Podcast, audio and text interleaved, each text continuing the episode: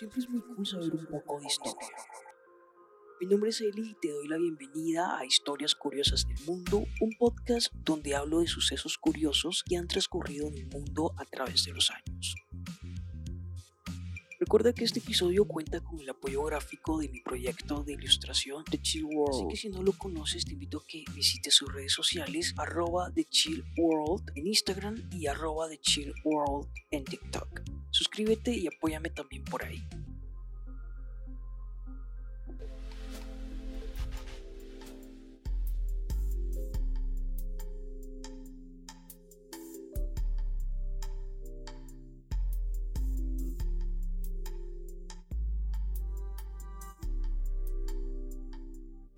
La prensa nació casi con el descubrimiento de América y ahora está presente en casi todo el mundo, plasmando en sus páginas a lo largo del tiempo la historia de la humanidad y comunicándola a la gente, por tanto que hoy es el medio de comunicación social más popular del mundo, bueno, en cuanto a información se refiere. Hoy les hablaré de la historia del periódico.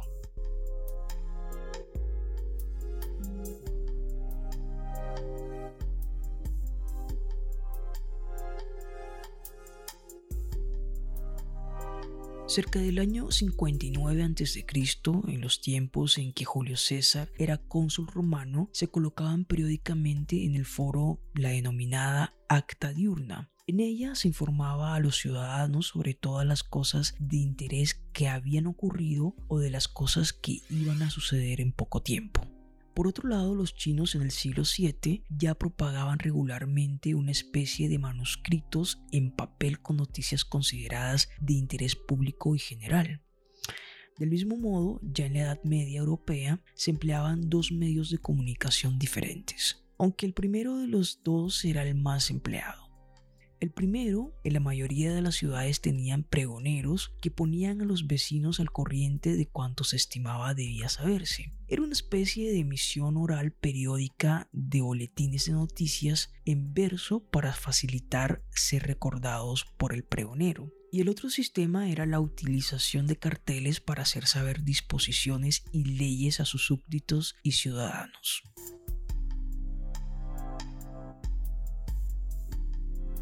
En 1440, Johannes Gutenberg inventó la prensa imprenta moderna, un artilugio que permitía realizar rápidamente muchas copias de un escrito. Esto facilitaría que el periódico como medio de comunicación de masas pudiera aparecer unos años más tarde.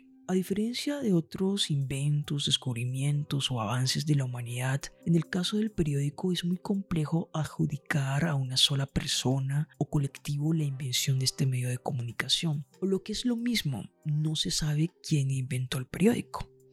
Más bien nació o apareció de forma natural como una evolución lógica de los sistemas de comunicación que se venían empleando hasta la fecha de la aparición de los primeros periódicos. Se puede considerar que el primer periódico o la primera publicación periodística impresa tuvo lugar en Viena en el año 1529. Era una hoja de noticias también llamados Mercurios en la que se solicitaba a los ciudadanos ayuda para poder enfrentarse y derrotar a los turcos que peligrosamente estaban acechando las puertas de la ciudad imperial. Más tarde, en 1580, se publicó el primer periódico o diario tal y como lo entendemos en la actualidad. Era el Mercurio Gallobelgicus que vio la luz en la ciudad alemana de Colonia bajo los auspicios de Michael van Iset. Este periódico sirvió de modelo e inspiración a todos sus predecesores, incluso el que se considera el primer periódico inglés, el English Mercury, creado en el año de 1588. La primera publicación moderna de periodicidad regular apareció en la ciudad belga de Amberes en el año de 1605. El Nieuwe Tinkingtent, iniciativa del impresor Abraham Versoven, y la idea gustó tanto que fue imitada rápidamente. Así en 1609 aparecían en Alemania un par de semanarios, uno publicado en Estrasburgo, el Die Relation alle Fürmen Umgebung Historien, en cuyo número 37 se hablaba de un invento de la época, el telescopio de Galileo. En 1611 ya existía en Londres una oficina de mensaje periódicos y más tarde la Gazette del francés Theophrastus Renaud institucionalizó este tipo de servicio. El primer periódico en inglés publicado fuera de Inglaterra se publicó en Ámsterdam en 1620, el Current of Italy Germany, impreso por George Bestseller, y se trataba de una serie de revistas de publicación periódica. El periódico inglés Mercury Britannicus de 1632 fue el primer periódico en ser censurado por la autoridad que prohibía publicar noticias extranjeras en sus páginas. Y aquí sucedió algo muy interesante. Resulta que una querella que ganó la prensa en 1641, esto aboliéndose la sorprendente prohibición inglesa de imprimir noticias alusivas a países extranjeros. El juez falló de la siguiente manera. La libertad de prensa es nuestra libertad. El primer diario publicado en Alemania lo fue en la ciudad de Leipzig por Timoteo Richtig en 1650, el Allgemeine Zeitung conocido luego por el diario de Listic, con el que salió a la calle hasta 1918. En 1690 nació la prensa norteamericana, iniciativa del periodista inglés Benjamin Harris en Boston, con sus Public Occurrence both Foreign and Domestic. Curiosamente, solo duró cuatro días porque chocó con las autoridades locales. En la misma ciudad nacería en 1704 el Boston Newsletter, primera publicación periódica norteamericana del periodista John Campbell.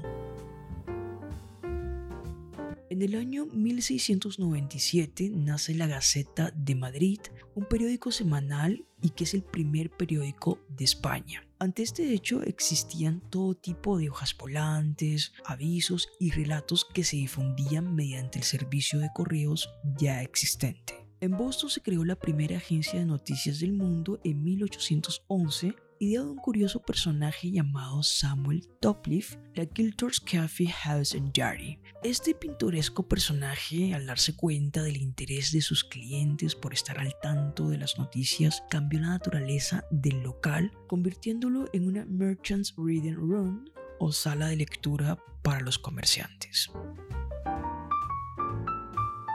A finales del siglo XIX, el editor de New York World Joseph Pulitzer desarrolló un nuevo estilo periodístico que se basó en un uso intensificado del sensacionalismo, historias centradas en el crimen, la violencia, las emociones y el sexo, a pesar de que logró grandes avances en la industria periodística al crear una sección amplia centrada en las mujeres y al ser pionero en el uso de anuncios como noticias. Pulitzer confió en gran medida en la violencia y el sexo en sus titulares para vender más copias. Irónicamente, el premio más prestigioso del periodismo lleva su nombre. Este estilo sensacionalista sirvió como precursor de los tabloides actuales.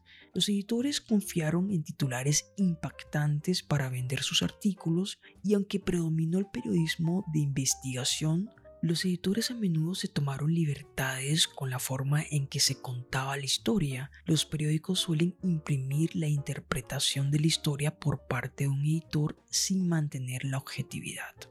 Mientras los editores compitieron por los lectores, se introdujo en los periódicos un nuevo elemento entretenido, y esto fue la tira cómica.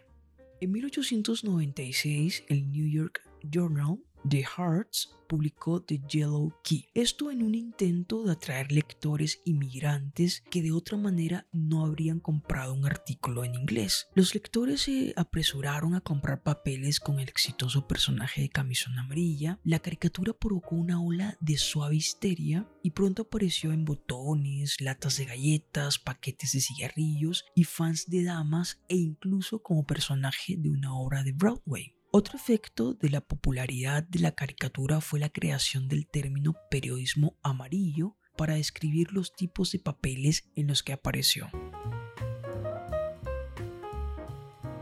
En ese momento, Pulitzer respondió al éxito de Yellow Key introduciendo el periodismo de acrobacias. El editor contrató a la periodista Elizabeth Cochrane, quien escribió bajo el nombre de Nellie Bly. Esto para informar sobre aspectos de la vida que antes habían sido ignorados por la industria editorial. Su primer artículo se centró en el New York City Lunatic Asylum en Blackwell Island. Bly fingió locura y se había comprometido con el infame asilo. Ella relató su experiencia en su primer artículo.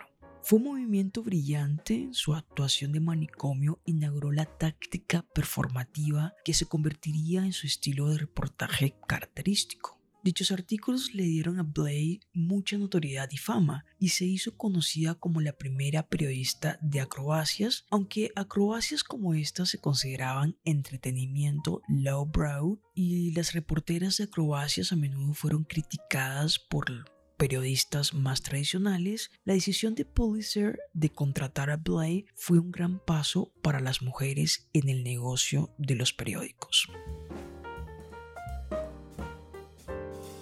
Bly y sus compañeras reporteras de acrobacias fueron las primeras periodistas en pasar como grupo de las páginas de mujeres a la portada de las noticias de la sociedad a las noticias políticas y criminales. Y a pesar de las tácticas a veces cuestionables tanto de Hertz como de Pulitzer, cada hombre hizo contribuciones significativas a la creciente industria periodística. Para 1922, Hertz, un editor despiadado, había creado el mayor holding de medios del país. En ese momento poseía 20 diarios, 11 periódicos dominicales, dos servicios de alambre, 6 revistas y una empresa de noticieros.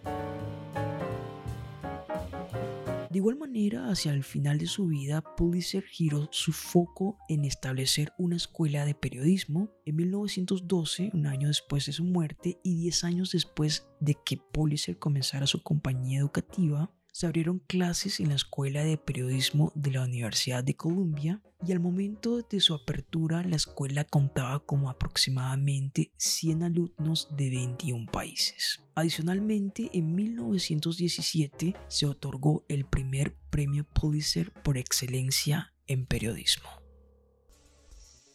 Espero les haya gustado este nuevo episodio. Si te ha gustado, no olvides suscribirte a este podcast, donde estaré publicando contenido cada semana.